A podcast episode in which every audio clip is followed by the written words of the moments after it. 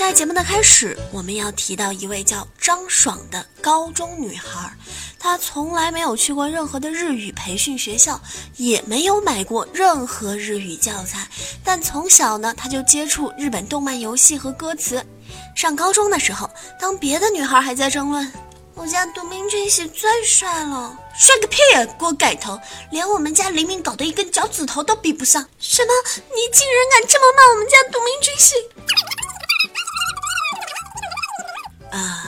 当别的女生还在争论这样无聊的问题的时候，他就将动漫游戏中所学的日语整理并且研究，最终成功的考过了日语能力 N 一级，也就是水平最高的一级，被日本京都大学录取。那说到这儿，我就不得不批评一下师兄了。人家看日本的东西，你也看日本的东西，人家的日语都能上大学了，你的日语来来去去还是那么两句，不是压咩碟就是骑摩机，太丢人了。自古游戏是节操，每日一听长姿势，欢迎收听游戏云助手出品的早安游戏圈，我是环小英。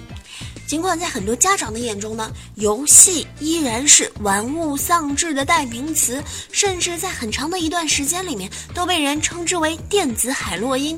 但其实游戏并没有我们想象中的那么不堪，它的正面作用其实一直都被大家忽视了。就比如刚才我们说到的这位高中女生张爽，正是在游戏里面自学的日语。翻译电影《指环王》原著《魔戒》的朱学恒也曾经在一次采访中表示，他自己从来没有刻意的去学过英文，所有的词汇量都是通过玩英文游戏积累的。从小学就开始玩英文游戏《魂斗罗》的我，为什么二十六个英文字母我全认识，连起来我全都不认识呢？除了以上这些例证之外呢，科学研究也表明啊，有的时候孩子们的生存技能也来源于游戏。英国的教育学家麦克法兰教授在接受《泰晤士报》采访的时候就说了，他本人很痴迷于玩鸟。呃，是那，是那，是那个愤怒的小鸟、疯狂的小驴鼠之类的游戏。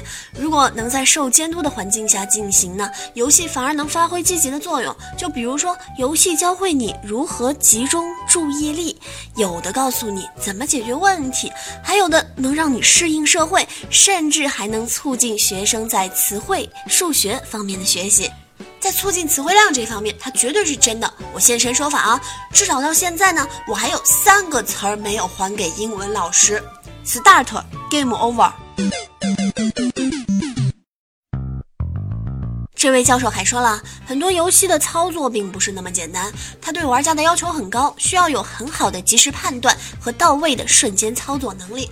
就别说高大上的 MOBA 类游戏了，就算是看起来好像非常简单的 Flappy Bird，也需要销魂的走位。麦克法兰还建议政府能够关注游戏对教育的促进作用。如果学生们能将游戏中所练就的技巧运用到生活当中，那就是学生们最大的财富了。似乎正是为了印证这位教授说的话，几天之后就发生了这么一件事儿。根据爱尔兰媒体的报道，一位十一岁的小男孩查理，利用在侠盗猎车中学习到的驾车技能，成功的拯救了爷爷。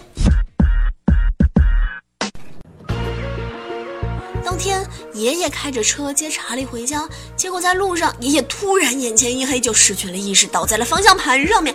此时坐在副驾驶上的查理来不及叫醒爷爷，说时迟那时快，就在这迅雷不及掩耳盗铃之势的时候，查理一把握住了方向盘。此刻他不是一个人在开车，他继承了领导司机们的光荣传统。韩寒、林志颖、舒马克、高晓松、诺维斯基，在这一刻灵魂附体。在众神的庇佑下，查理成功的把车驶出了混杂的公路，避免了大规模交通事故。但因为在副驾驶座上踩不到刹车，查理直接撞到了某建筑物的大门，他才停下来。到医院检查之后，确定呢，爷爷没事儿，查理也只是脑袋撞了一下，受了点轻伤。在后来的采访中呢，查理也说了，其实自己根本不会开车，只有一点点在《侠盗猎车》里面学习到的驾驶经验，踩不着刹车也没有关系，反正他在游戏里面也不怎么踩刹车的。当时他完全没有时间感到恐惧啊，瞬间的意识就是按着游戏里的驾驶的感觉走了。当然，十一岁的小朋友是怎么玩到 GTA 这样一款限制级的游戏的？这个问题嘛，还是值得扫黄专家们的反思的。但就这件事而言，我们还是能看到 GTA 的专业驾校属性对生活起到的积极作用。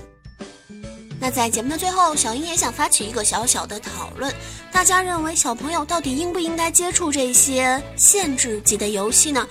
同意的请打一，不同意的请打二。期待大家的回复，别忘了。我们每周一都要颁早安游戏圈神回复大奖的，这可是你名利双收的好时机呢！大家赶紧发表自己的回复到评论里面吧，大家的每一条回复都是对我莫大的鼓励。那今天的早安游戏圈就到这里了，我们明天再准时相约吧，拜拜！早安游戏圈现已全线登录游戏云助手。